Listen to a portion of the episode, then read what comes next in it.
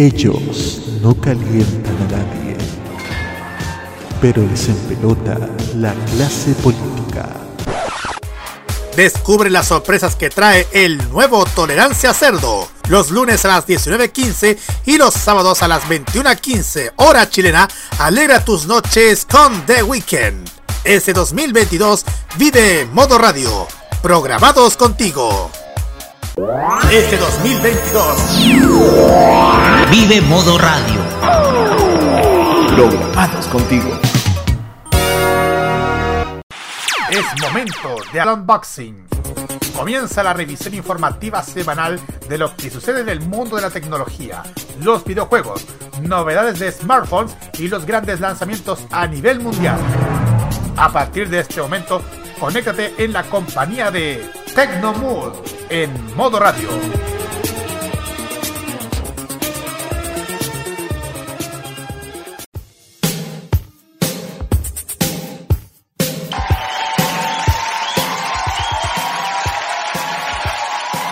Hola a todos, buenas tardes, bienvenidos a una nueva edición de Tecnomood aquí en modo radio.cl.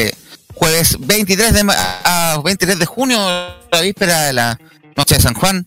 Son las 7 de la tarde con 15 minutos y ya estamos en una nueva edición de Tecnomood en modo radio.cl para hablar de tecnología, lanzamientos. Hoy no vamos a ser tan tan tecnológicos, vamos a tener temas obviamente de eso, pero vamos a desviarnos un poquito, pero también hablaremos de lanzamiento y cosas interesantes que nos pueden llamar la atención a todos. Pero no me encuentro solo en esta aventura, también estoy con el director de esta radio, don Roque Espinosa. ¿Cómo está, Roque? Gracias, Eva. ¿Cómo, están, amigos oyentes de Tecnomood? Así es, una nueva jornada, una nueva revisión semanal con lo que dejó la tecnología esta semana y algo más también.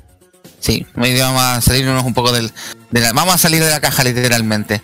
También presento en este panel a la Kira. ¿Cómo estás, Kira? ¿Cómo estás?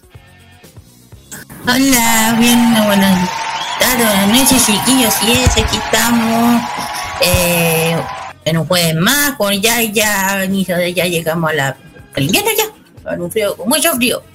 Sin decir Está helado, sí. ¿Cómo lo pasaron con la lluvia, chicos? Sí, acá está todavía lloviendo. No, no acá dejó de llover eso de la, de la tarde. Pero ni media dejó de llover acá en Santiago, pero está heladito. Está bien heladito igual. Lo bueno es que se limpió un poco el aire, estaba asqueroso el aire en Santiago la última semana. Ah. Sí, veo algo la lluvia. Veo que también se conectó a participar esta tarde don Juan Esteban Valenzuela. ¿Cómo estás, Juan? Juan. Con Bluetooth, Ah, ya. Ah, estaba paseando, ahí, está pasando. Está en los valles fértiles valles de la tía Evelyn paseando. Estamos entonces con un panel con, panel presentado. Nos vamos a la música y después, ya entramos de lleno a los temas, ¿les parece? Yes.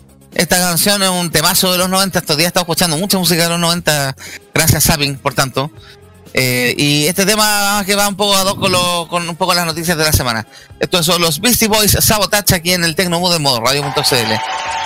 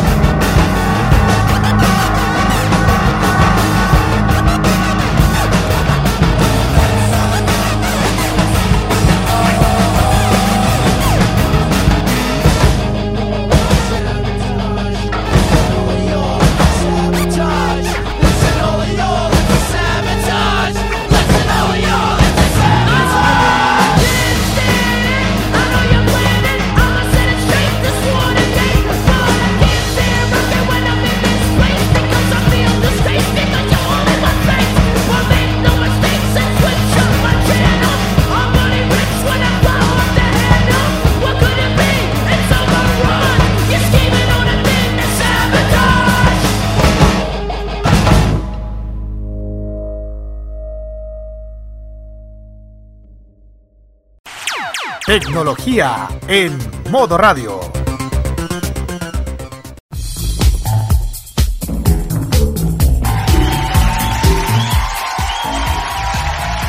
Estamos de vuelta aquí en el Tecnomood en modo radio.cl hoy día jueves 23 de junio 19 horas 21 minutos y vamos a hablar algo de no, tecno, no tecnológico exactamente.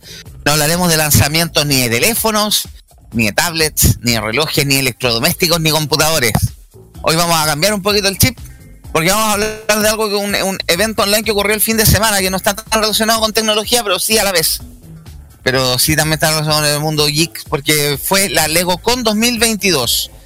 Este evento online, que es que ya este segundo año que se realiza por parte de Lego, ¿usted sabe lo que es Lego? La marca de juguetes de, de, de Dinamarca de bloques de construcción. Que este año más encima, este año cumple, tiene el hito que cumple 90 años.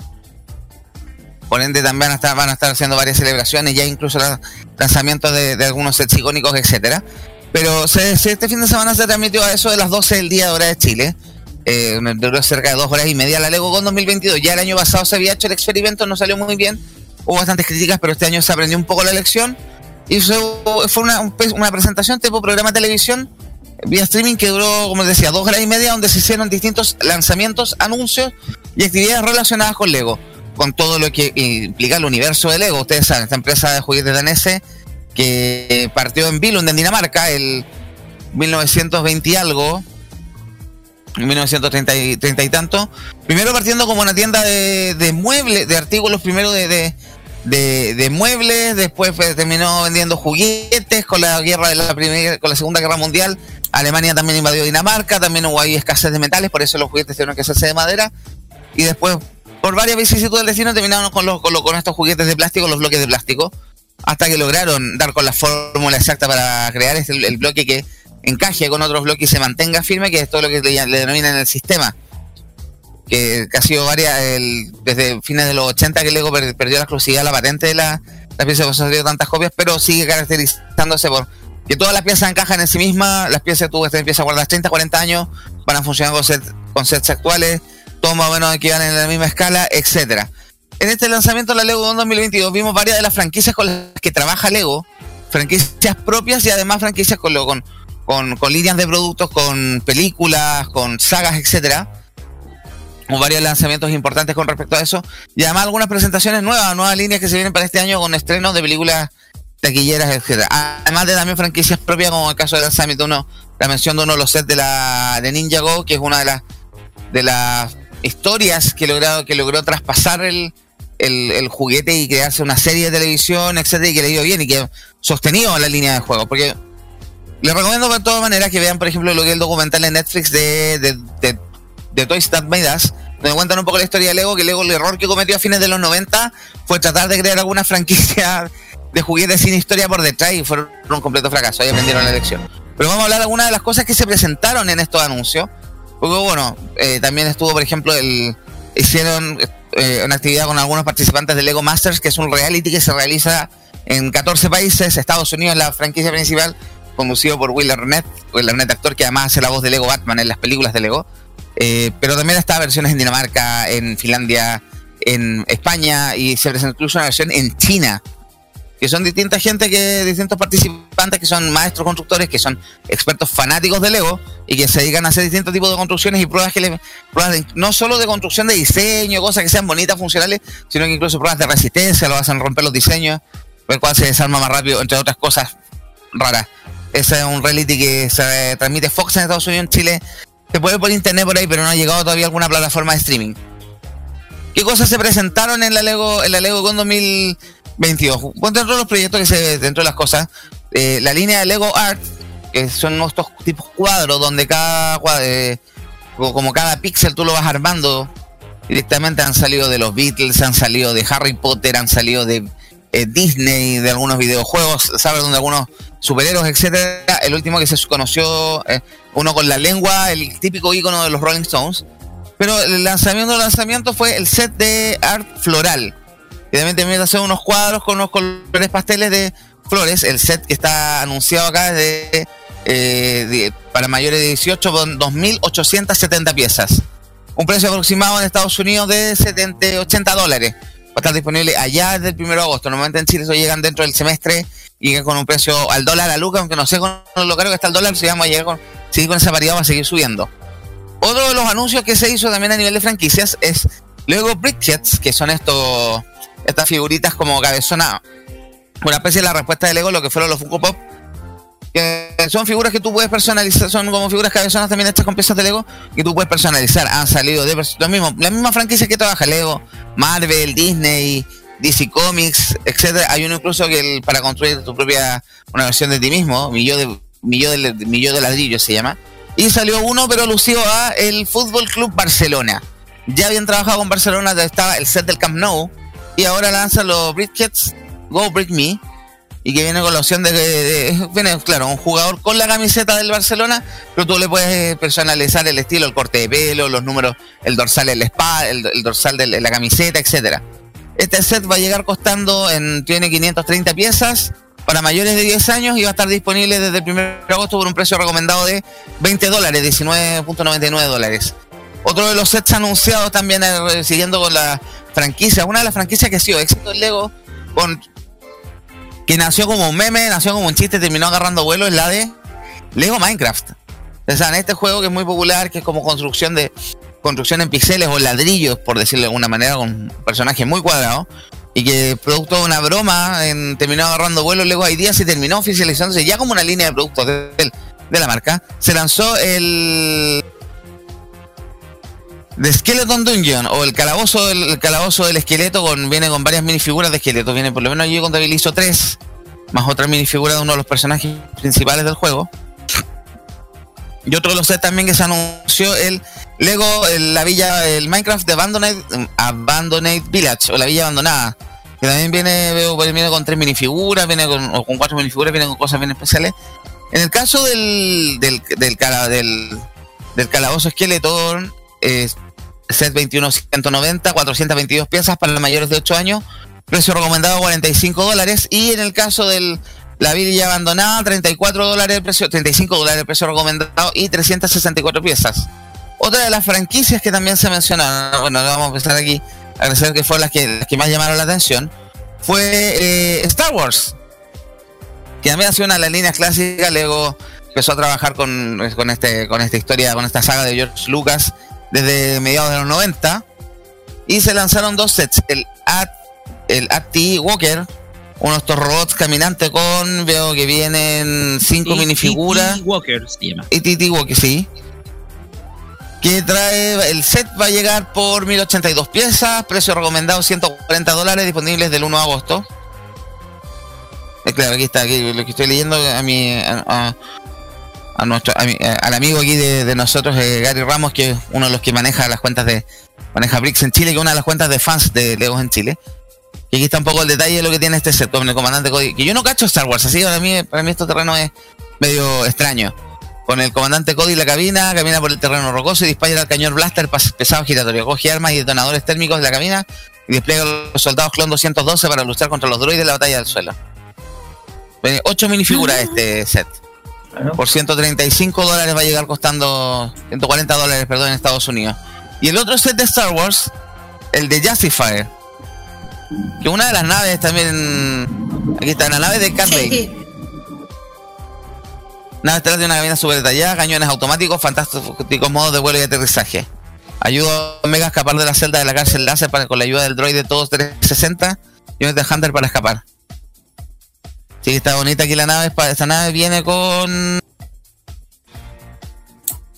Por lo que observo, viene con cinco minifiguras, cuatro minifiguras. Y un personaje más que viene chiquitito. Que no, no es. No, no, no es él. Está disponible eh. también desde el 1 de agosto por 170 dólares precio sugerido, 1022 piezas. Yo en general de Star Wars nunca he enganchado, bueno, yo en general nunca he enganchado la saga Star Wars. Vi las primeras tres películas, o sea, entiendo un poco la historia, pero no, no algo que me llame mayormente la atención. Otra también de las de las de las franquicias que las que también se hicieron anuncios es con la de con las de Marvel, porque se anunció el Sanctum Sanctorum de la película del Doctor Strange y el multiverso de la locura. Porque incorpora, bueno, incorpora también escenas de Avengers, la Infinity War. Porque una versión modular también tiene nueve minifiguras. Ebony Man, Iron Man, Spider-Man, Wong de la Bruja Escarlata, el siniestro Strange, Master Mordo, el Video Strange y el Doctor Strange. Y un set que es muy grande porque es una casona antigua con todos los personajes. Es un, va a llegar, bueno, tiene 2.708 piezas. Eh, va a llegar a un precio sugerido de 250 dólares aproximadamente. Pero claro, vienen nueve minifiguras, así que se ve bien.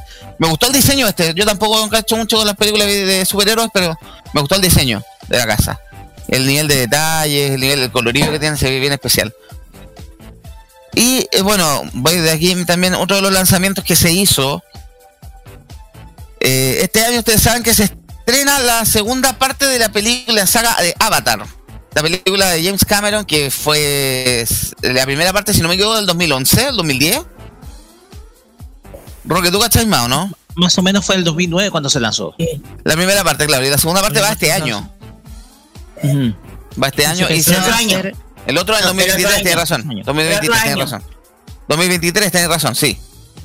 Y una de las cosas que se anunció es el Avatar Turuk Macto y Tree of Souls, el árbol de las almas, que es una especie de sauce, de sauce con ramas rosas, transparentes, y un par de minifiguras de los Navi, que son estos personajes que habitan en el mundo de Avatar, estos personajes celestes. Está con un caballo, está bien bonito el set.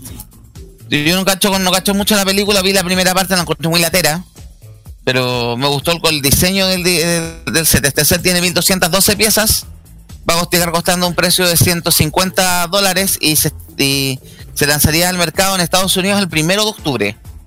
Está bien bonito el set, me gustó el, colorido que tiene. Y como ustedes saben, Lego hace rato ya está tratando de eh, tratando de volver un poco los clásicos. Eh, están tratando, a, han lanzado líneas para adultos porque se han dado cuenta que el público son los niños de ayer, básicamente. Además, lo que tienen el poder adquisitivo para comprar muchos de estos sets. Hemos visto los sets de lo que es Optimus Prime, lo de Ferrari, que también fue una, también se mostró en el la Lego Con. Eh, temas más bien de adultos, pero de Harry Potter, el tema de la la lechuza junto con los libros de los libros y la varita mágica, etcétera. Hay varios sets para adultos que han salido y hay dos sets que se anunciaron que son un poco el regreso a los clásicos. A los clásicos de los 80 y los 90, esos diseños que eran bien coloridos, eran bien llamativos y claro, era como el que, siempre quisimos cuando chicos, pero nunca pudimos por A, B o C motivo. Uno de los sets que se lanzó y se anunció que es una de las cosas también, también para conmemorar los 90 años de Lego, es el Galaxy Explorer, el set 10497 y es un homenaje a las clásicas naves espaciales que se vendieron en los 80 por Lego.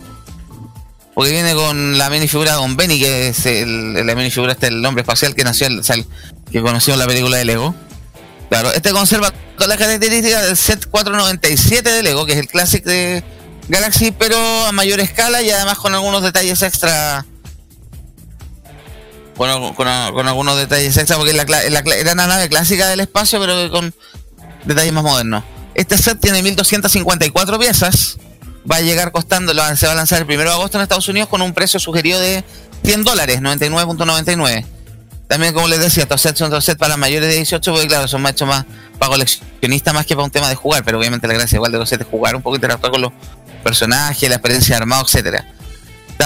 Creo que este es uno de los lanzamientos más esperados y uno de los más aplaudidos también de la, en la jornada por el nivel de detalle que tiene, tiene varias minifiguras, tiene cuatro minifiguras de, eh, de astronautas, muchos accesorios, está bien, bien entretenido, muy de nave espacial. Y el otro set que también llamó la atención, que fue también un lanzamiento apelando a la, la nostalgia, es el Lego Lion, Lion Knights Castle, el set 10305. Y es un honor a los clásicos castillos de Lego. Ustedes saben que Lego, les vamos a contar los que no saben, eh, general, uno de los primeros sets icónicos de Lego fue el castillo medieval. Lo que tiene una particularidad el primer castillo era de color amarillo, producto de que los, la, familia Christensen, que eran los dueños de los dueños de Lego, siempre fueron de la postura de que fue, fuera un juguete pacífico. Fue un que no tuviera armas, que no fuera que no fuera alusivo a la guerra, principalmente por la bueno, sé que Dinamarca ha tenido que ser víctima varias de la, la, guerra de la que jamón de sándwich en la Segunda Guerra Mundial entre los rusos y los alemanes. Es poco la tradición también de, de pacifista que tiene el país. Y por lo mismo, al principio eran, fueron muy reticentes a crear, eh, a crear piezas de color gris. Lo mismo las piezas de color verde porque creían que esta pieza iba a terminar construyendo, que los niños iban construyendo tanques, misiles y cosas de guerra. Por eso el primer castillo medieval de Lego se hizo de color amarillo. Ya después hubo que entrar a convencerlo de que, que las piezas grises igual eran a ser necesarias no solamente para, para castillos, sino que para cualquier elemento que pudiera implicar piedra o cemento. Y ahí terminaron cediendo y ya la mayoría de los castillos que se hicieron hasta la línea de castillos que se lanzó hasta a mediados de los 2000 ya venían con el color con el color gris. Y en homenaje a esos castillos, que fueron muy populares, sobre todo en los, 90, en los 80 y los 90, se lanzó este set que es el, el Lion Knights Castle, que viene con 4.514 piezas. Un set que viene con muchísimos detalles, viene con muchísimas, viene por lo menos yo veo en la foto contabilizo entre 15 y 20 minifiguras, con detalles de calabozo, habitaciones, puente levadizo, todo lo que ustedes imaginan castillo medieval viene incluido aquí en este set que está con muy, muy, muy detallado. Precio sugerido de este es de 400 dólares. También estaría disponible desde principios del mes de agosto. Y general diseño uno lo gasta, lo veis, está bien, está bien interesante. Además por la cantidad de detalles que tienes, eso es lo, más, lo más precioso precioso de esto. Eh, bueno, cabe destacar también que el caso de ese castillo, este fue un producto de una elección que hubo en la página de Lego Ideas, donde se le preguntó a la gente qué, línea de productos clásicos le gustaría resucitar para el aniversario de los 90 años. Y a pesar de que la pelea estuvo fuerte, claro, entre las naves espaciales, los castillos, los trenes y los sets de pirata, terminaron ganando los castillos. Y una línea que hace rato Lego no la estaba haciendo, pero salvo un set de Creator que se lanzó año pasado, pero era algo, una línea que mucha gente le tiene cariño, era muy nostálgica de esta, y por fin se, se lanzó. Así que está, está, bastante interesante. Eso fueron dentro de los anuncios. Otra de las cosas que hubo, habló, por ejemplo, el director de la película de, de, de la película Lightyear de Pixar, de que él había trabajado, se inspiró mucho en, en, Lego para poder armar la historia o armar la película. Ah, también mostraron algunas cosas de los jugando con los sets de Super Mario, eh, con los sets también de Harry Potter, el tema de los castillos, el castillo de Hogwarts que se hizo, el tema de los sets que se han hecho últimamente con las maletas. En general se hicieron varios anuncios bien interesantes, mostrando un poco el producto, los participantes también de Lego Masters que hicieron como una torta con distintos elementos, hablaron también con gente relacionada a la línea de Lego Friends, que es esta línea para niñas, que salió hace 10 años, justo este año cumple su primera década, y que nació un poco como producto de focus group que hizo la marca, cuando se dieron cuenta de que había muchas niñas que les gustaba jugar con Lego, pero que no les gustaban los diseños, principalmente por las combinaciones de colores y por las minifiguras. Y a raíz de eso empezaron a hacer distintas modelaciones, estudios, etcétera. Llegaron a lo que fue la línea Lego Friends, que actualmente es muy popular y también tiene historias aparte. Hablaron del caso de Ninja Go, que como les comentaba, son de, las franquicias propias de Lego. Y que, ¿por qué lo destaco? En el documental este de, de Toys That Made Us, recalcan que Lego Gastón perdió mucha plata y estuvo incluso al borde de la quiebra a mediados de los 2000, ¿eh?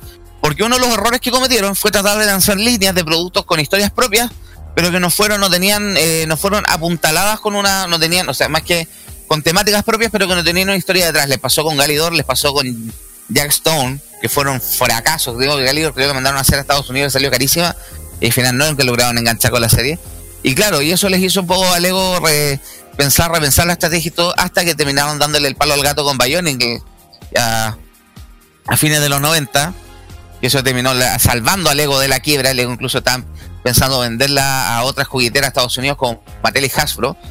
Y después ya otras historias más que fueron saliendo en el camino, como el caso que les contamos, como Ninjago, como ahora está la, la línea Monkey Kid, que es como lo mismo de Ninjago, pero presentado hacia el mercado chino, porque hablan de la, la leyenda del niño del niño mono.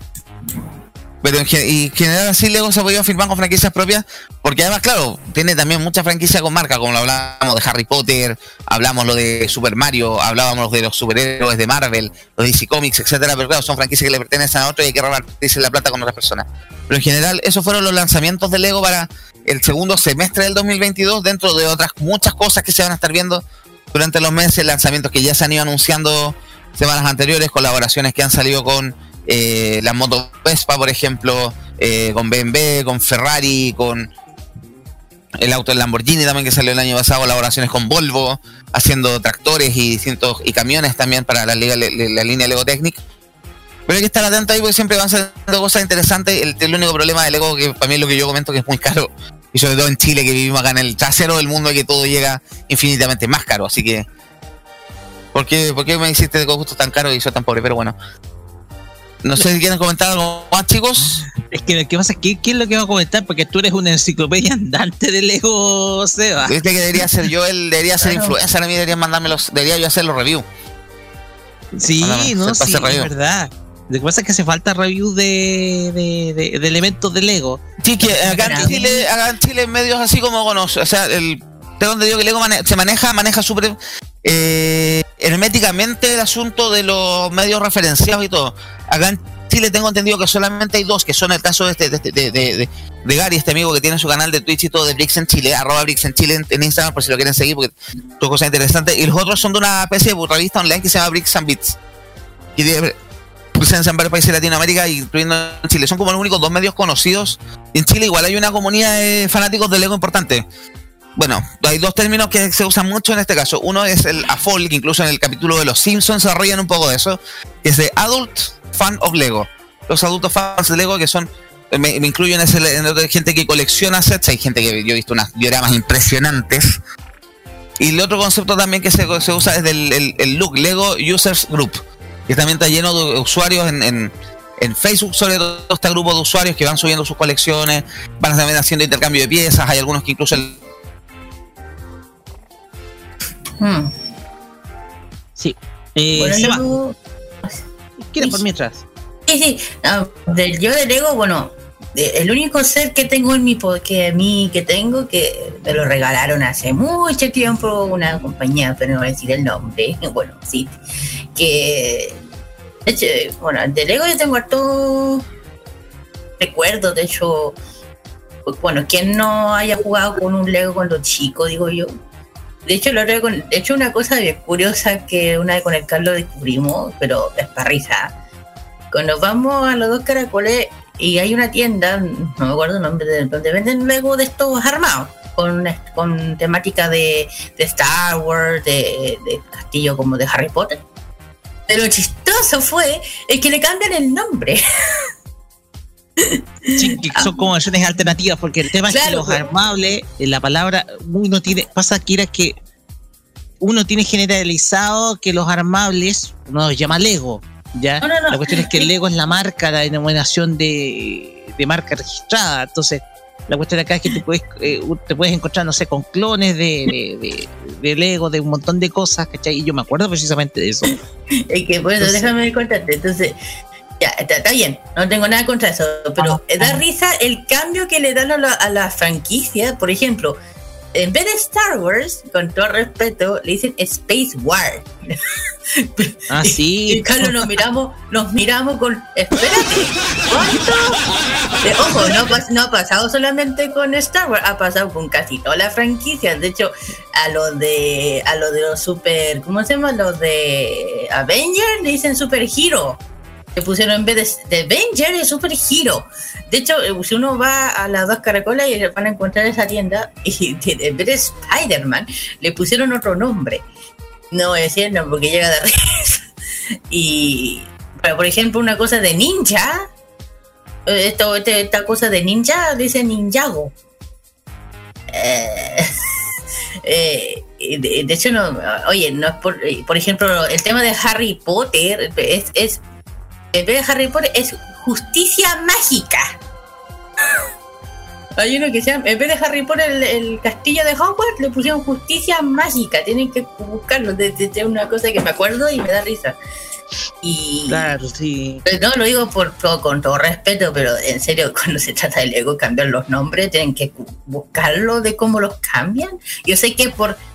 Yo lo hacen, yo sé que lo son por marketing y por tema de. Por marca ya saben registrar, pero. Por términos de licencia, más que nada. Sí, pero el tema igual que, risa, eh, risa.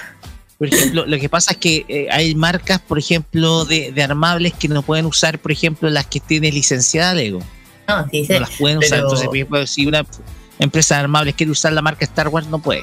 No, sí sé que no, pero llega a dar risa el cambio como para intentar venderlo con un nombre similar y es como, en serio, se llama Star Wars, no sé qué. Y da risa, lo que digo. Y bueno, yo dije, yo tengo uno en mi poder que se lo agradezco eternamente a, al H. Me lo regaló, de hecho, justo pensando que, sa- sa- sabiendo que me gusta Tokio, me regalaron el set de Tokio. Entonces, entonces, Claro. Eh, no, bien, todo bien, lindos recuerdos con eso y. Ah, y yo le digo, busquen eso. De hecho, los dos cada uno está esa tienda y ahí está toda la evidencia. Con el Carlos siempre vamos, nos matamos y dice, Connie, mira, ahora se llama así. ¿Qué? No nos subimos fotos para no tener problemas. Así que. Eso. De vuelta. Ah, ah, Perdón, sí. pero problemas con internet, con el- la luz. Un corte de luz pequeñito y que hemos Ah, todo. la- la En el, en el de nuevo. En el de nuevo, sí. Así que como, les contaba más o menos, han habido, hay harta experiencia en Chile, hay harto intercambio de piezas y todo. Pero los llamativos ejemplos, conseguir set antiguos son muy caros. Una hablaban que una de las mejores inversiones que tú podías tener mucha plata es comprar set de Lego nuevo, guardarlos un tiempo para venderlos, porque suben mucho su precio una vez que se continúan. Sea, hace una vuelta en eBay set que en su minuto de lanzamiento costaron, no sé, por 100 lucas, ahora están en 300.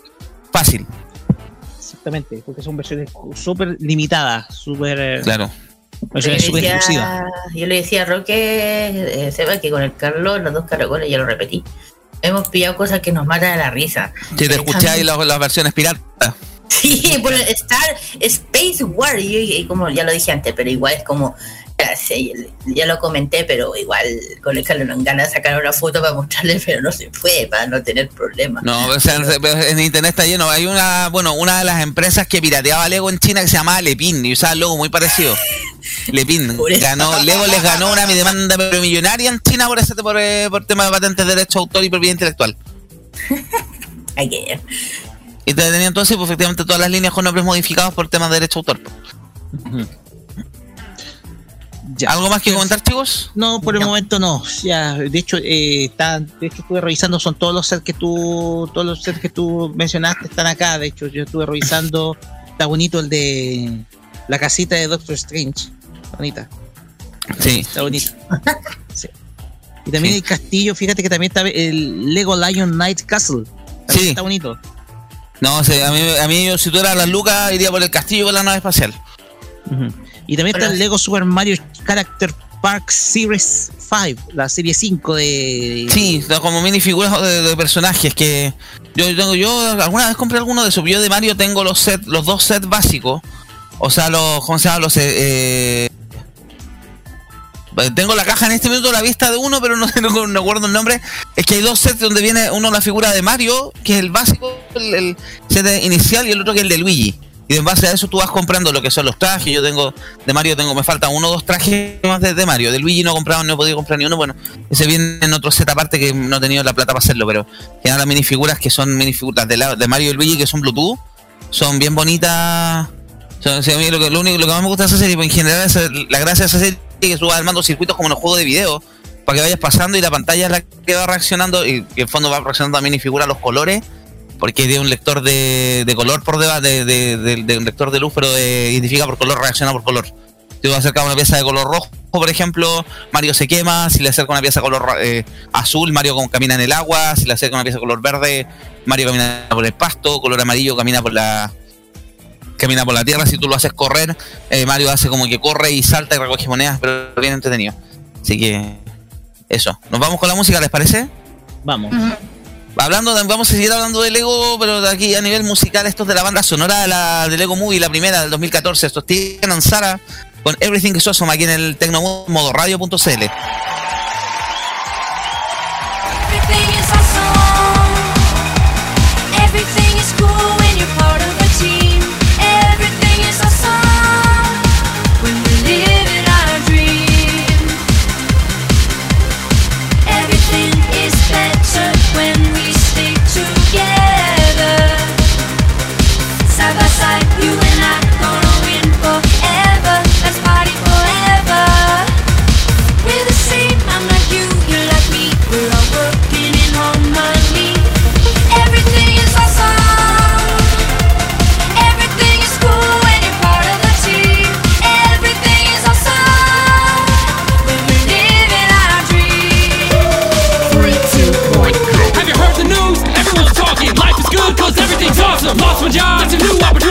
Straight time for my awesome community. I feel more awesome than an awesome possum. Dip my body in chocolate frosting. Three years later, I shot the frosting. Smelling like a blossom. Everything is awesome. Stepped in mud, got new brown shoes. Awesome to win and it's awesome to lose. Awesome to lose. Awesome to lose. Awesome to lose.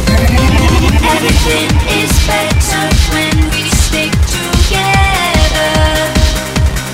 Side by side, you and I gonna.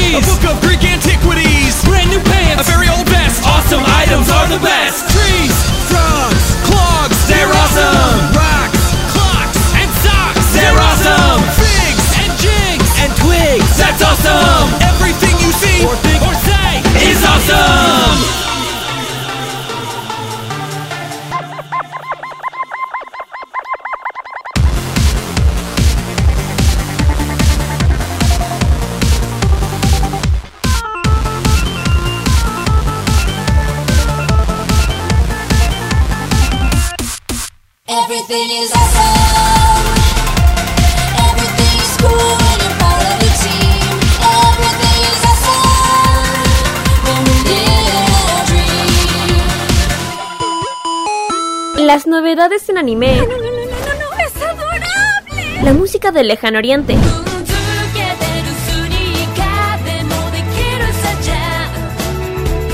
Las curiosidades de Japón. ¿Por qué el monte Fuji en Japón es tan especial? El monte Fuji también es conocido como Fujiyama. Eventos frikis y mucho más es lo que nos trae Farmacia Popular. Todos los sábados, desde las 18 horas, hora de Chile continental. ¡Ay, me encantan estos sábados de flojera! Kira, Carlos, Dani y Roque te traen toda la entretención e información directamente desde el mundo de Oriente. Ya lo sabes, Fanmasia Popular te acompaña cada sábado en la tarde a través de la señal de Modo Radio. Sí, sintoniza algo, estoy empezando a pensar. Vive Modo Radio, programados contigo. Viaje a sus recuerdos es lo que les ofrece Archivos en VHS en su canal de YouTube. Descubra cómo la televisión era totalmente distinta a hoy en nuestro extenso material de archivo. También síganos en nuestras redes sociales. Archivos en VHS, la zona de tus recuerdos. La información tecnológica y de los videojuegos lo puedes encontrar en nuestra web. www.modoradio.cl Vive conectado este 2022 junto a Modo Radio. Programados contigo. Prográmate con lo digital. Modo Radio es para ti.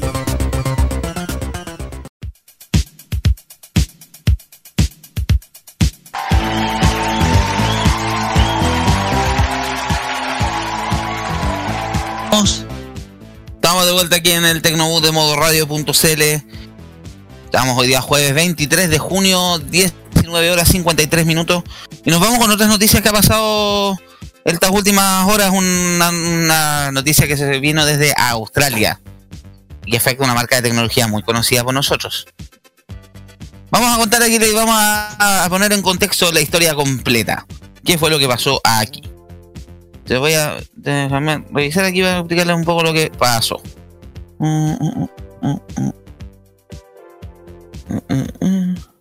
Vamos. Aquí está. ¿Qué te pasó? Tuvo que sucedió? en Australia eh, Samsung fue perdió en Australia.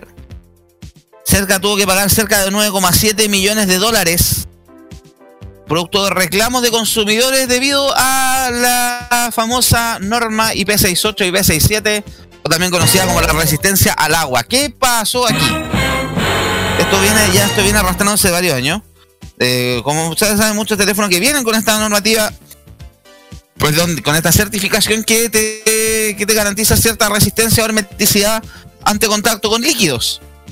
Pero que obviamente se hacen en pruebas de laboratorio, con ambientes controlados, etcétera, y esto no quiere decir que el teléfono sea anfibio. Lamentablemente, por algún error de estrategia publicitaria en Australia, se les olvidó mencionar ese detalle. Pues claro, los teléfonos tienen eh, resistencia al agua que nos, no implica que sean antiagua.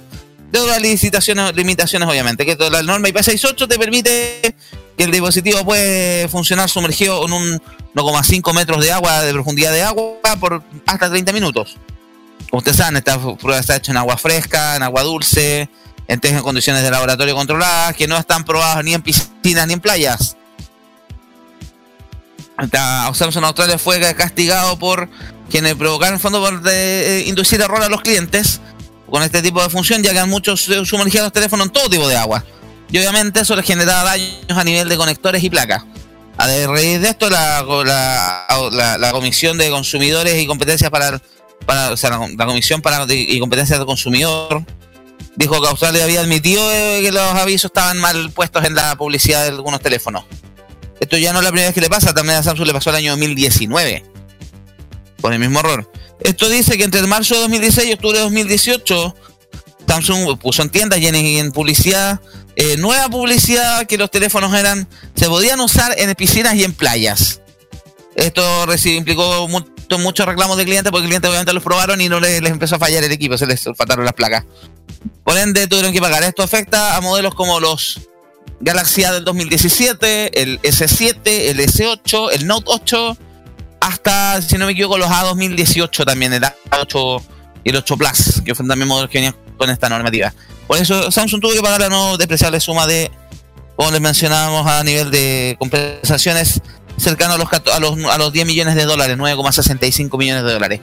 Vamos a entrar, yo voy a entrar aquí, voy a entrar un poquito a, a picar, entrar en terreno en esta situación, porque yo trabajé, como ustedes saben, yo trabajé un tiempo en soporte de Samsung, y ya con el tema de la norma IP67, con el S5 hubo algunos problemas, por lo mismo, porque la norma es súper clara que soporta, la, eh, uno de los números implica la resistencia al polvo, al, al cierto eh, tamaño de la molécula de polvo, y la, la otra es resistencia al agua, a cierto nivel de presión de agua en agua dulce en condiciones de laboratorio controlada. Quiere decir esto normalmente que el teléfono tiene cierta resistencia al agua o cierta hermeticidad con respecto a salpicaduras, caídas accidentales, no sé, pues se me cayó el water, se me cayó una poza de agua, etcétera.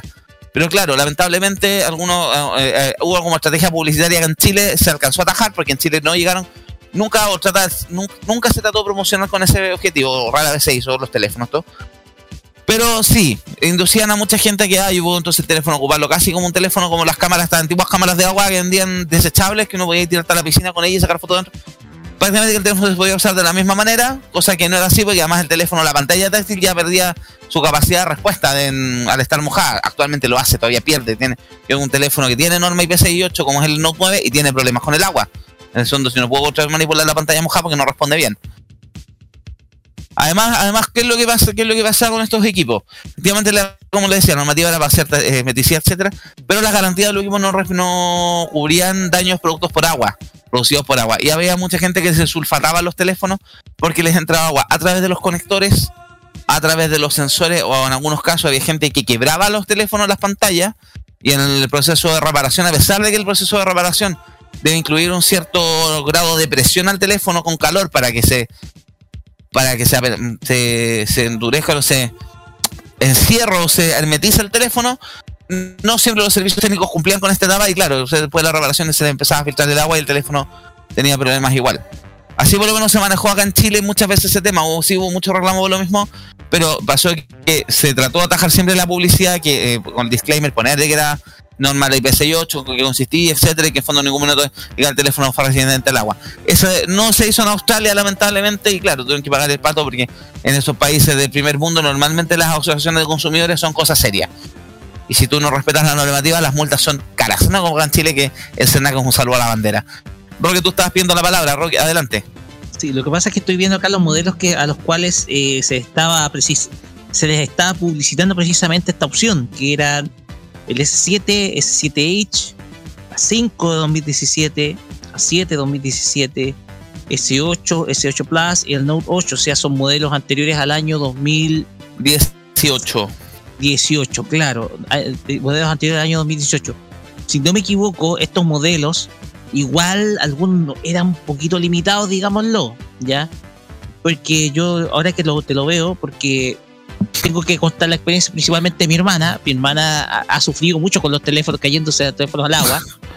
Eh, principalmente primero con el S10 eh, y segundo con el con el S20 no ha tenido ningún problema precisamente con los teléfonos de hecho me acuerdo que una vez mi sobrina su hija le sumergió el teléfono en un, la- en un lavatorio y el teléfono se salvó el tema es que la cuestión es que estamos hablando de que aquí como ha pasado mucho tiempo Samsung eh, al parecer tomó muchas consideraciones al respecto y por lo menos ha sabido reforzar el, el tema de la protección al agua, ¿ya? Fundamentalmente por ese lado. La cuestión es que estaba viendo estos modelos, estaba viendo estos modelos, en donde los más avanzados tenían características H, o las pantallas Infinity, ya comenzaban a debutar las pantallas Infinity. Con el, no, con el S8. El S8 debutó la pantalla Infinity.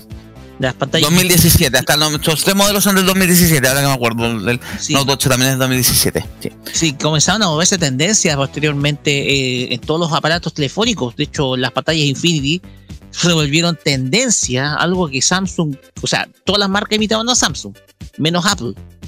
Entonces, la cuestión acá es que eh, estos modelos que uno ve, sobre todo el S7 y el S8, mucho, eh, hubo, se habló muchísimo con o sea, las- los, ga- los gamas altas en ese entonces del, de la marca, se hablaba mucho precisamente de la protección que brindan eh, contra el agua.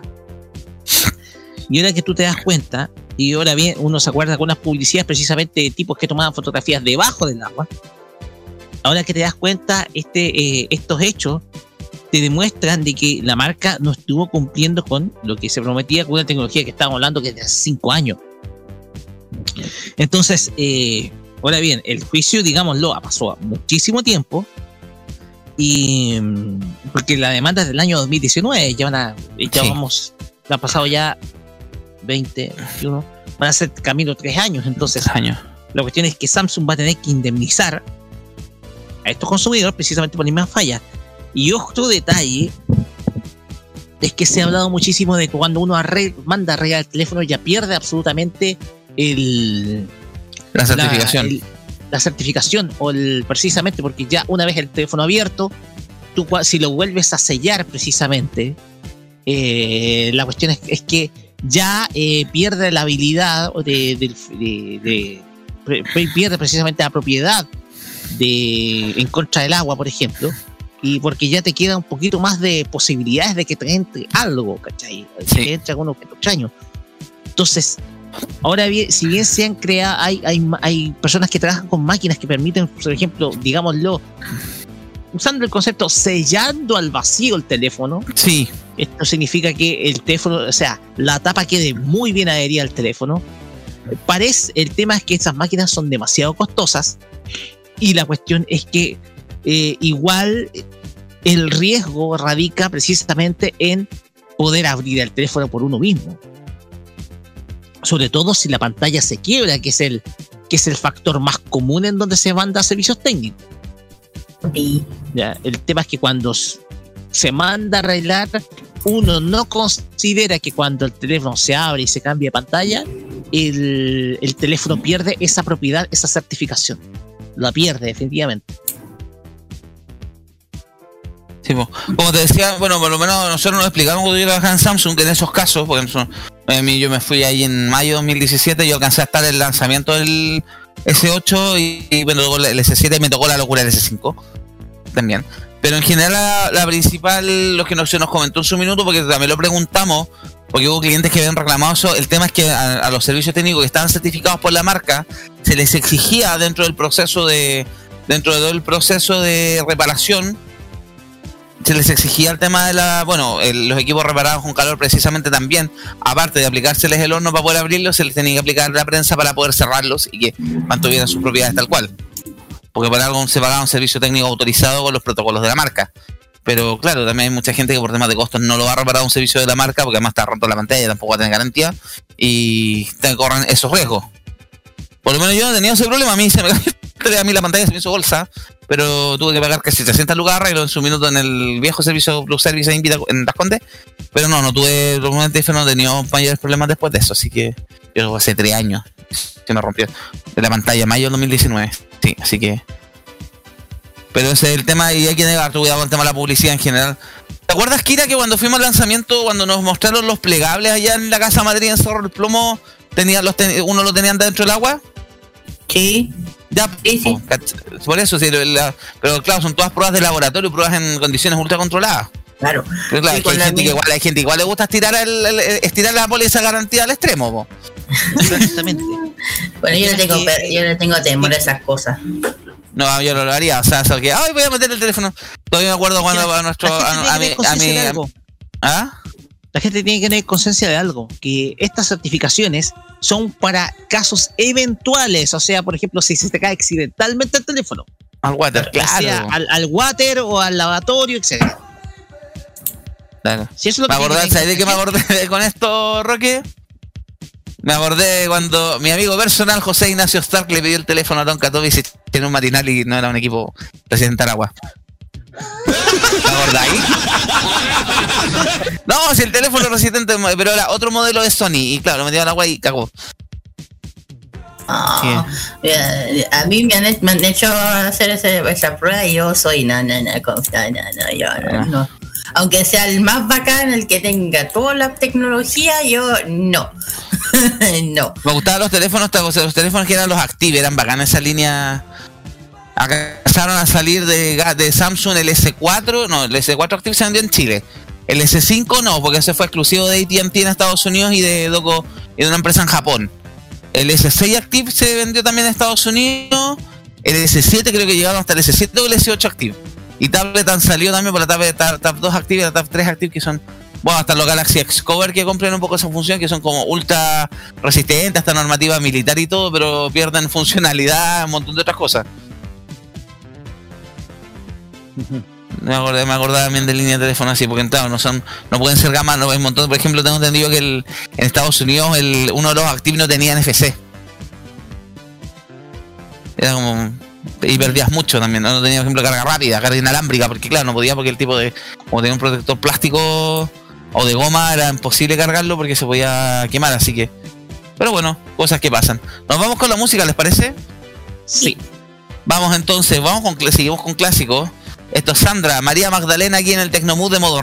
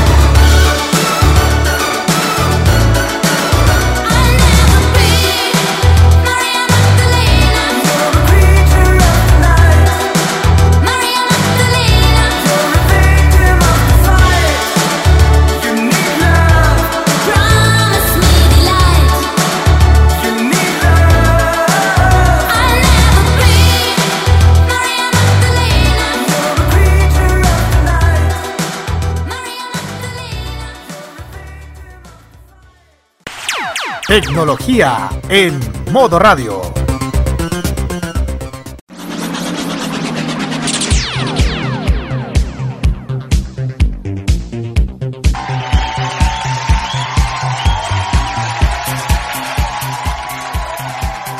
Ahora sí, ahora sí estamos de vuelta con el Tecnomood. Hoy día jueves 23 de junio, 20 con 12.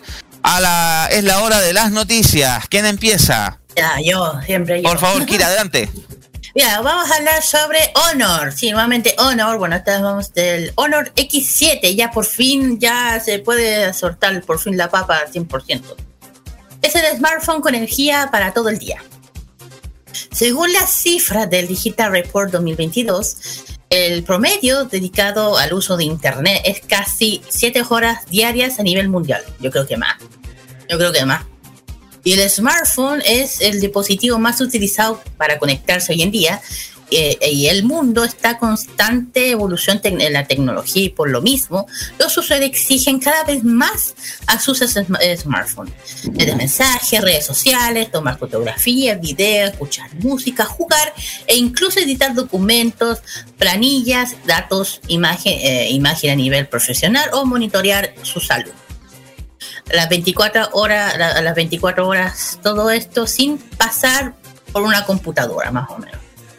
Y, y el Honor X7 forma parte de la nueva serie X de Honor. Eh, la última, ya sea el último lanzamiento de la marca, posteriormente su independencia de la de Huawei, que llegó a Chile hace poco tiempo o pocas semanas.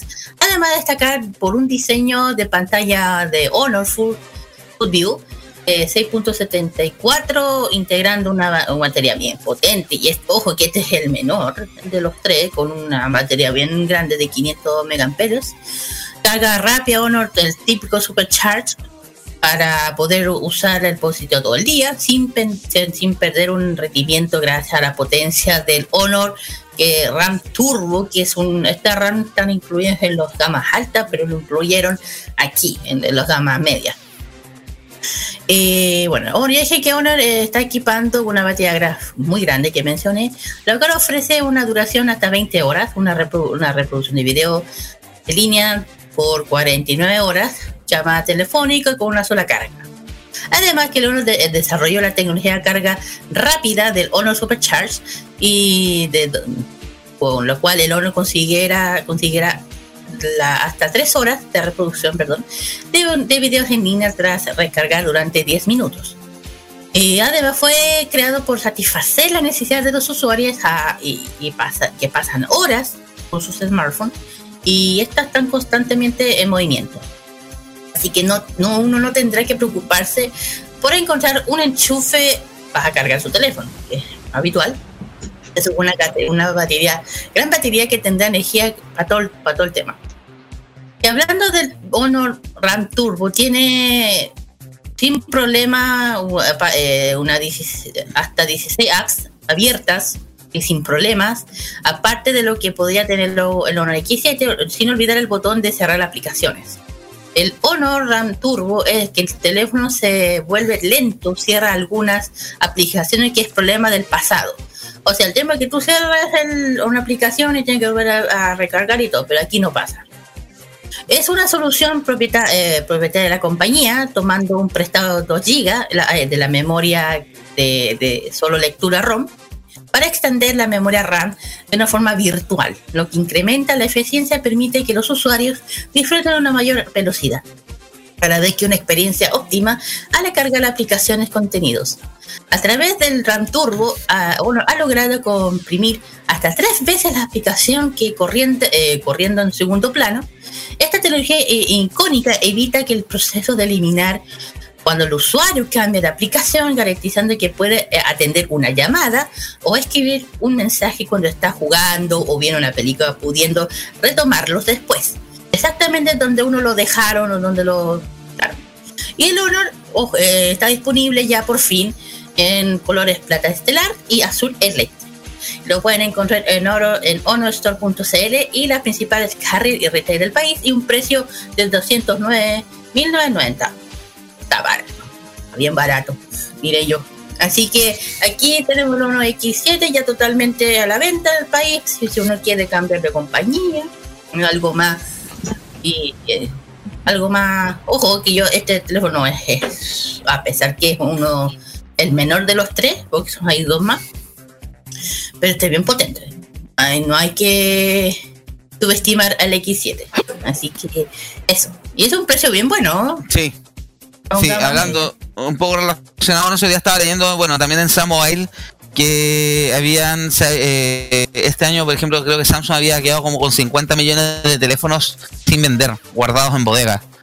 Yo creo que uno de los factores por los cuales en venta, voy a hablar, y no eran por equipo, equipo gama alta, en equipo gama media, principalmente porque en gama media se han un poquito tirado con los precios y las marcas chinas se les han comido, se les co- le comieron el mercado completo porque han llegado con propuestas que no son caras y que tienen un buen estándar en prestaciones, en calidad, en varias cosas más que están un poquito guateando. Claro, como dice la X, precio-calidad. Eso siempre me lo dicen. Siempre pe- la X, me- la otra X me dice siempre cuando voy a los eventos, precio-calidad siempre. Me dicen, bueno, eso es cierto. Claro. Claro. ¿Algo que comentar, eh, Roque? ¿O a- ya te da otra noticia de las noticias cortitas, por favor? Sí, yo tengo acá una noticia porque se filtró el que va a ser el hermano menor de uno de los teléfonos sorpresa de este año, que es el Motorola H30, ¿ya? Ya. Y es que se filtró lo que va a ser el Motorola H30 Lite, ¿ya? Que tiene como principales características eh, el hecho de que va a tener un eh, una pantalla con una lectura táctil de 120 Hz y solamente dos cámaras, ¿ya? Ya. El tema es que, les cuento de inmediato, tras el lanzamiento de Motorola Edge, eh, el, el Moto G 5G 2022 y el Moto G Stylus, la compañía eh, se está preparando un nuevo teléfono que es la versión, el hermano menor del Motorola X30, que va a ser Lite. ¿Ya?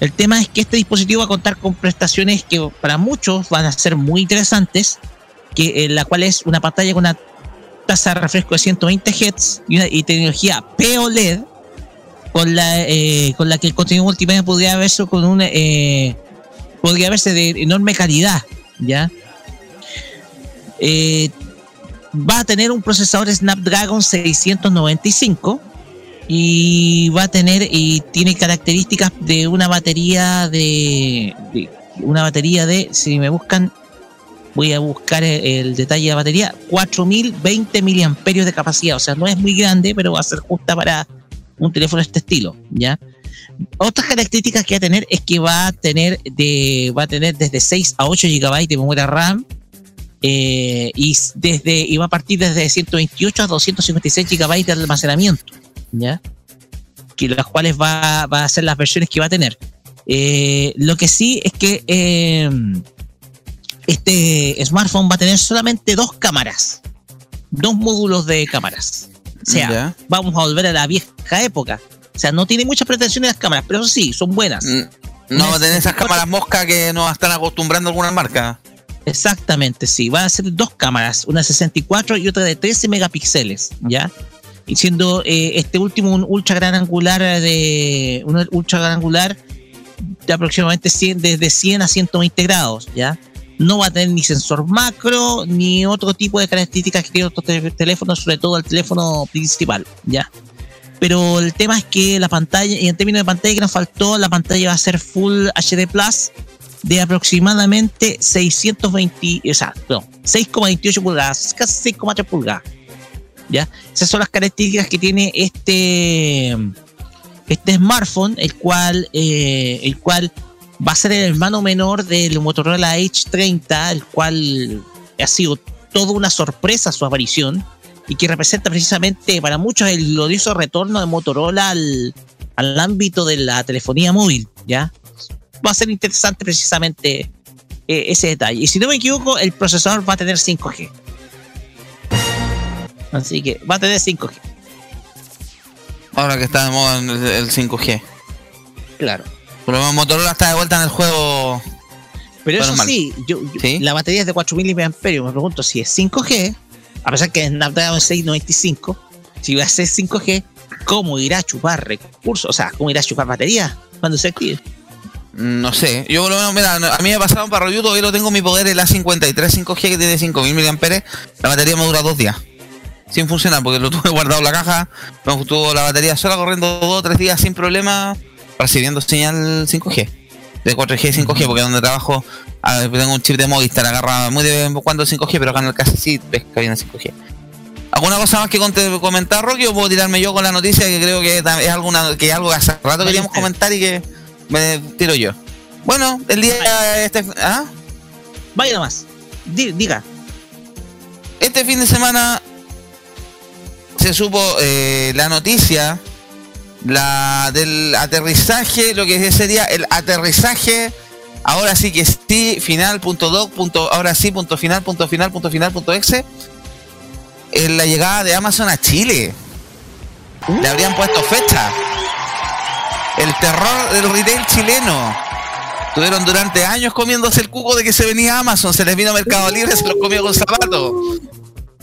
Van a seguir, van a seguir teniendo problemas de logística después de estos señores de Falabella, de Walmart, de Ripley y Sencosud. ¿Por qué? Vamos a contar la publicación de Business Inside de durante el fin de semana. eh, un reporte que fue Amazon podría llegar a Chile, Colombia, Sudáfrica, Nigeria y Bélgica durante el próximo año, porque hay un proyecto que tiene se llama el Project Salsa, que consiste en traer la compañía a varios países donde mercados donde no tenían presencia. Eh, entre ellos en mercados emergentes, como sería Latinoamérica y África, el caso, bueno, Bélgica, eh, Europa, pero ya tendrían un cronograma. En el caso de Colombia sería el estreno en febrero de 2023. En el caso de Chile sería en abril del 2023. También la misma fecha para Sudáfrica y Nigeria y en Bélgica va a llegar este año, en septiembre de 2022. Esto significaría que Amazon contará con presencia en 20 países distintos y a mercados, mercados emergentes con, en referente al e-commerce. Si el reporte de, Business Insider es correcto, lo que indica BioBio, la plataforma instalaría un catálogo de ventas específico para Chile que implicaría envíos más económicos y un proceso de compra, compra más rápido, porque ya no sería necesario pagar envío internacional. Aunque esto podría significar menor ganancia para la compañía, porque claro, habría, porque el, rango de ingresos sería menor y además comparación con otros mercados. Por el momento Amazon no ha confirmado que esta información sea cierta, que ello podría depender si los consumidores en Chile y los demás países mencionados son potencialmente compradores como para cumplir las expectativas de la compañía. Lo de Amazon se viene escuchando hace tiempo, yo por lo menos venimos escuchando hace 3, 4 años, antes de la pandemia incluso, y siempre fue el cubo, que además Amazon también quiere instalar unos data centers en Chile o en Argentina, no sé, en cualquiera de los dos lados, porque tienen otro- otra de sus verticales de negocios es lo, que los servicios de la nube, el famoso Amazon Web Service o el Amazon W, el AWS, pero siempre se habló de una instalación de como ya con el negocio madre de Amazon, que es la venta minorista online, se había hablado hace rato la opción en Chile, pero claro, lo mismo también tuvimos a Falabella preparándose, a Cencosud preparándose a nivel logístico, a, Ri- a Ripley también a Walmart, también se están metiendo en los supermercados ahora de SMU, pero y sí, no, que eh, más encima también por eso eh, impulsar el tema de los impuestos a las plataformas digitales.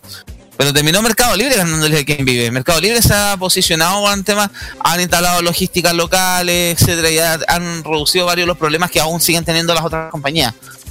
Pero Amazon, Amazon el la, ventaja que tiene el catálogo inmenso de productos que puede traer, la posibilidad de productos que puede traer, y presencia en Chile hace rato que se venía pidiendo como tal ya para la venta minorista. Se rumorea también de que Amazon estaría ya buscando el proceso, el proceso- estaría buscando proceso, estaría iniciando su proceso de búsqueda de bodega en la región metropolitana, así que también parece que sí, bastante concreto la, información. Vamos a ver si se concreta y el beneficio sería para los clientes finales que seamos nosotros. Por lo menos me serviría para traerme cosas que yo siempre me traigo, me he traído Legos por Amazon, me he traído, la otra vez me traje, unos, me traje unas tarjetas de memoria, me traído otras cosas, lápices, otra vez me traje, así que para mí por lo menos me gustaría la, experiencia de ver cómo ser ahora con, con los productos en Chile o con una bodega en Chile para ello. Eh, ¿Algo más que comentar, chicos? Me parece. Eh, me parece. A ver, antes de, de- de pasar al. ¿Al cierre? Me parece que la llegada de Amazon a Chile va a inyectar. Ahora sí, competencia al ámbito de los comercio electrónico. Hay empresas que se intentaron dárselas de ser capos en comercio electrónico y no han pasado la prueba. La semana pasada hablamos precisamente de, de una de ellas que no pasó la prueba del pasado Cyber Day. Entonces, yo creo que el gran desafío que van a tener las empresas de retail nacional es mejorar sí o sí sus canales de venta y atención al cliente y de postventa. Porque en ese sentido, está también de logística, porque en ese sentido Amazon se los va a venir a comer con, precisamente se los va a venir a comer con jamón y con lechuga. Porque aquí la cuestión acá es que si viene Amazon es porque quiere, viene con el ánimo de querer competir en serio. No, Ni comerles sí. cuota de mercado. Bueno, Así que, no, interesante, están interesantes los movimientos del... Y vamos a ver si el retail chileno, en general, tú siempre hemos hablado, no hemos hablado en tolerancia también, lo ordinaria que es la elite chilena, otra vez se va a poner a prueba. Vamos a ver de qué están hechos, porque lamentablemente se tuvieron mucho tiempo los laureles, ahí tenemos unos servicios de postventa horrorosos, en Cyber Day, un puro de estos holding acumuló el 25% de los reclamos en CERNAC, me parece que es muchísimo, Así que hay que estar atento a cómo se desempeña, primero si la información es real y segundo cómo se va desempeñando esto. Con otro también matamos otro mito urbano que poco menos que eh, lo que dijo Juan Sutil, que Chile no era un país seguro para invertir. Si Amazon está intentando- empezando a instalarse en Chile el otro año, parece que el señor de la, el señor de las frutillas, de las frambuesas mulas, está un poquito perdido. Nos vamos entonces, chicos, ¿les parece? Vamos presentando lo que viene para la semana. Bueno, más rato viene Game Mode, ¿no? Sí, sí. ¿De qué van a un- hablar? En un ratito más, claro, vamos a. a- espera, vamos a hacer, bueno, el, aniversario de Mamamoo, que fue ya hace rato, pero ya saben que eh, hace, hace unos días tuvo el tema BTS, así que le vamos a hacer a las chicas de Mamamoo. Y además vamos a ver un tema bien entretenido en el que, en el que, en el que por fin, sobre el C, sobre el C-pop. ¿Qué es el C-pop? Vamos a hablar sobre ese fenómeno que es muy popular en Asia, especialmente en China y también en otras partes de Asia. Y eso y mucho más en Game, así que no se lo vayan a perder. Gracias, Kira. Para mañana viernes entonces también tenemos lo que es Llegó el Viernes con Jaime Betanzo, que si no me equivoco tiene una invitada de lujo. Exactamente. La cantante nacional Consuelo Schuster va a estar el día de mañana. Y después de eso, Modo Italiano a las nueve y media con Nicolás y lo mejor de la música italiana viene con varios estrenos, tengo entendido. Por lo que Así estuvo es. contando el lunes pasado en el Tolerancia. El día sábado hay farmacia popular. Así es. Y vamos a tener, vamos a discutir una noticia que llegó de repente el día de hoy y que sin duda alguna va a traer mucha cola. Yo ya lo digo yo, ya lo dije, ya lo mencioné aparte. Yo lo confío en ¿Volverá o no volverá? Si ustedes saben a lo que nos Ah. vamos a referir, a lo que nos referimos, no se pierdan farmacia. El Hasta que ella no diga nada, yo no quiero ni una, ni una cosa. Bueno, y el caso del The Weeknd estamos en el veremos porque vamos a tener tenemos un problema de agenda ahí entre el resto de los panelistas. Si no vamos el sábado, queremos ir el domingo, pero eso lo vamos a estar confirmando. Aprovechando Ah. que el fin de semana largo, porque por algo hay que aprovechar también de estirar, la- estirar el huevo, de todas maneras. Pero sí. Tolerancia Cerdo en su edición es normal de los lunes va y este lunes vamos con un especial dedicado a la convención constituyente que ya está quemando sus últimos cartuchos. Hoy se votó el preámbulo que va a ser este como párrafo de introducción de la constitución, que el- de los cuatro párrafos quedó uno y que tenía que, era el que tenía que quedar de todas maneras. Pero vamos a hablar de eso, vamos a hablar también de las fake news, que hoy día seguimos. Por un lado, Felipe Cast hablando de los abortos de nueve meses todavía. Y por otro lado, la libertad y desarrollo Natalia González, que diciendo que la ley, que la constitución va a dar derecho a, la reunión en cualquier parte, incluyendo propiedad privada, ajena. O sea que se van a poder tomar tu casa para carretear, según ella. No sé qué concepto, pero vamos a estar eso debatiendo y desmintiendo mitos y aprendiendo cosas de la constitución el día lunes en la tarde para el tolerancia cerdo. Después ya ahí vamos cómo se va armando el resto de la semana, porque ustedes saben, esto, esto va cambiando, pero siempre atentos a las redes sociales y a la señal de modo radio.cl. Algo que decir Rocky, algo que decir Kira, si no nos vamos nomás. No, No. nada más. Sería todo por hoy entonces. Muchas gracias a todos por escucharnos. Este programa va en repetición el sábado a mediodía y después estará disponible en plataformas de en Spotify y en Google Podcast listo para que ustedes nos puedan escuchar cuantas veces estimen conveniente y donde estés de la re- real y soberana Pasen gana. Muchas gracias. podcast. ¿Sí? ¿Ah? Pasen por el podcast. Pasen Por favor, el pasen. podcast. Sí, su visita a mi sueldo. Su visita a mi sueldo, no. Exactamente. Así que nos vamos. Ahí lo vamos a estar promocionando también los links para que vayan directamente a los podcasts porque están bien interesantes ahí todos los programas. Gracias a todos por escucharnos. Volvemos nosotros el próximo jueves a las 7 y cuarto por acá por modoradio.cl. Mi nombre es Sebastián Arce. Pasaron también por los micrófonos Kira Ojea y Rocky Espinosa. Muchas gracias. Nos vemos. Chau. Chao. Bye bye, nos vemos.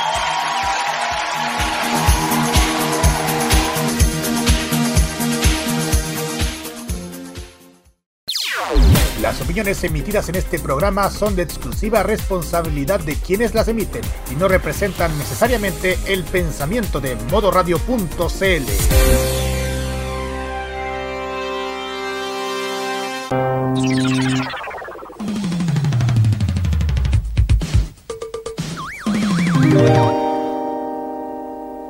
Toda la onda de Oriente lo encontrarás solo en nuestra compañía. Vive la onda friki en la compañía de Modo Radio. Programados contigo.